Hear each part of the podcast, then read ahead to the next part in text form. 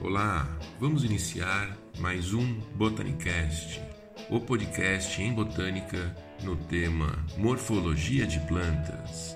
Eu sou o botânico Abel Conceição, professor da UFES, e hoje apresentarei a série O que é folha?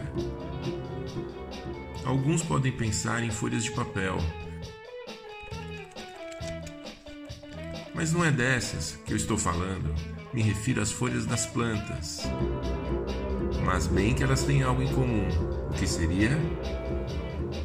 Elas são achatadas, como lâminas, possuindo assim uma elevada área de superfície em relação à sua massa, tipo placa solar.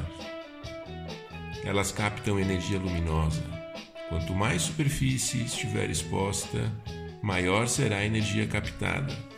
Nas plantas verdes, a energia luminosa é utilizada para a produção de compostos orgânicos ricos em energia, a partir de água, dióxido de carbono e compostos minerais, liberando oxigênio.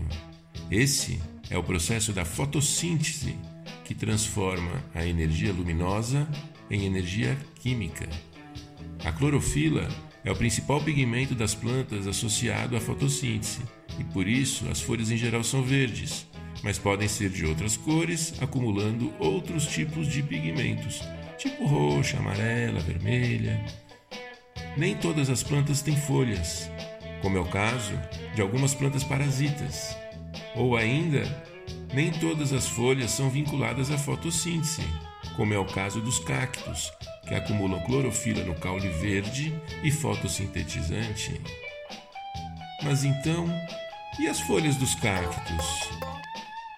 As folhas dos cactos são modificadas em espinhos. Assim, eles reduzem a perda de água. Em geral, os cactos são plantas de ambientes áridos, onde a água é um fator restritivo. Por falar em ambiente, você já reparou que as folhas do interior das florestas geralmente são diferentes das encontradas em áreas abertas, como na caatinga o ambiente florestal é sombreado em seu interior, ao contrário da caatinga. Desse modo, as folhas no interior da floresta tendem a ser mais expandidas. Já na caatinga, as folhas tendem a ser menores, o que reduz a incidência de luz na folha. Tá, maior blá blá blá, e daí? E daí? Como já disse, as folhas incorporam carbono do ar processo básico para a existência da vida atual. Além disso, são envolvidas em ciclos biogeoquímicos necessários ao funcionamento do planeta. Agora que já sabe o que é folha, vamos saber como ela é na próxima série Morfologia da Folha Papo Inicial.